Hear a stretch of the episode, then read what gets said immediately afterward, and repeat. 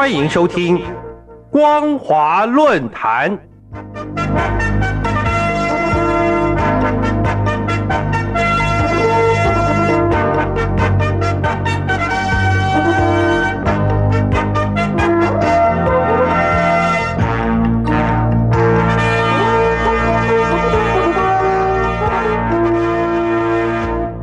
各位听众朋友，您好，欢迎收听今天的光华论坛，我是世奇。今天的论坛主题是防疫乱象透露出中共体制的缺失。防疫乱象透露出中共体制的缺失。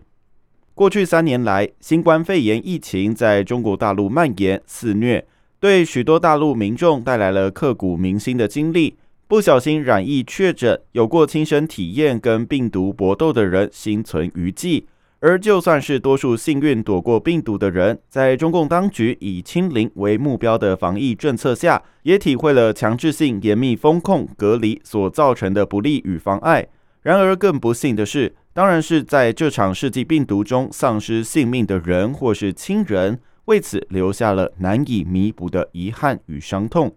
回顾新冠肺炎疫情爆发的初期。中共当局仗势着威权政体的监控网络，严厉执行封控隔离的防疫手段。虽然确实取得了短期的成效，但是也对经济上生产消费的活动造成严重冲击。只不过在以防疫为主的当下，被当局有意无意的忽略了。也因此，中共当局一再复制封控的防疫手段，误以为只要严密防堵染疫人口的流动。牺牲部分民众的生活福祉就能压制疫情，再加上数据造假、真相不符的疫情报告，让中共当局面对全球各国为疫情焦头烂额的惨况时，还一度志得意满的自称封城管控是中国防疫在体制上的优越性。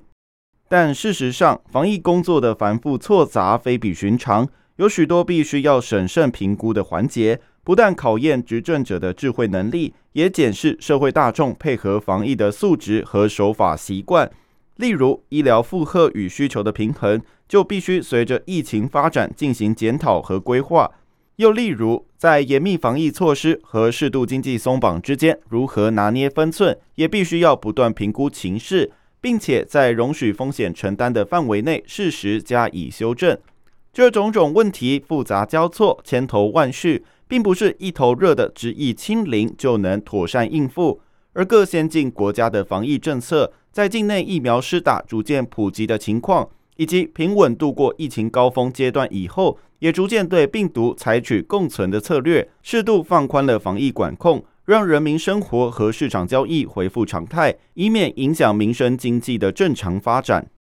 但只有坚持清零政策的中共当局，直到疫情高压控制出现疲乏现象。甚至反对风控的民怨四处响起，几乎要演变成不可收拾的抗争行动，这才让中共当局戒慎恐惧地面对疫情发展的新形势。但是，令人感到不解的是，中共虽然是在民怨沸腾的压力下不得不改弦易辙，但却缺乏应有的配套措施。结果，解除风控管制后，又是噩梦一场。短短一个多月，感染人数大幅增加，而重症死亡病例也急剧上升。让大陆境内的医院及殡仪馆人满为患。不但这样，疫情失控的状况还引起民众恐慌，抢购药物和口罩的乱象丛生，还一度形成无药可买、医疗器材短缺，导致于出现医药物资价格不断被哄抬的现象。可想而知，中共清零政策的铁腕作风，在疫情初期虽然有暂时的压制力道。但是，随着疫情发展，也逐渐暴露出无法弹性调整、超前部署的缺失。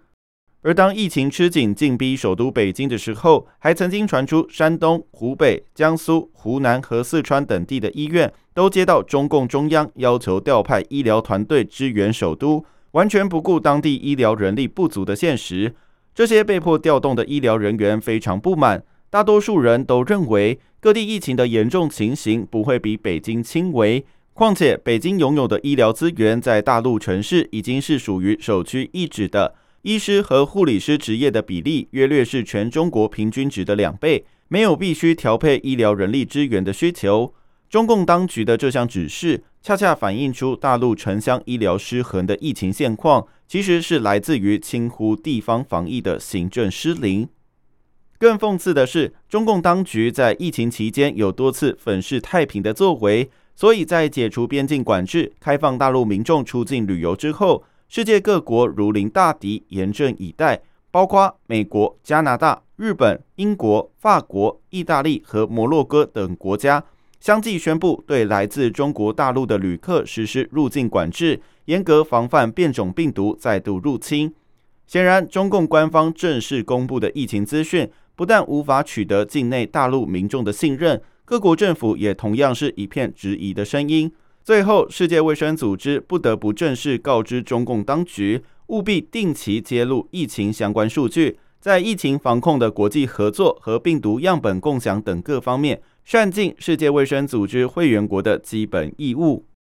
各位听众朋友，总体来说，形成中国大陆新冠肺炎防疫乱象的原因，首先是疫情的真相不明。不管是民众或行政当局都无法适时应应防范，其次则是过于依赖威权监控的防疫手段，不知道弹性变通、及时转向和配套调整。再来是僵固的政治挂帅，使防疫措施终究摆脱不了便于统治、维持稳定的考量。这透露出中共体制在防疫上的重大缺失。正是因为以巩固一党专政的权势地位为优先。也就无可避免地演变成疫情隐匿、行政失灵和医疗量能不足的窘境，而人民的生命安危和生活福祉就只能退而求其次了。以上就是今天的光华论坛。今天的论坛主题是防疫乱象透露出中共体制的缺失。防疫乱象透露出中共体制的缺失。我是世奇，我们下次见。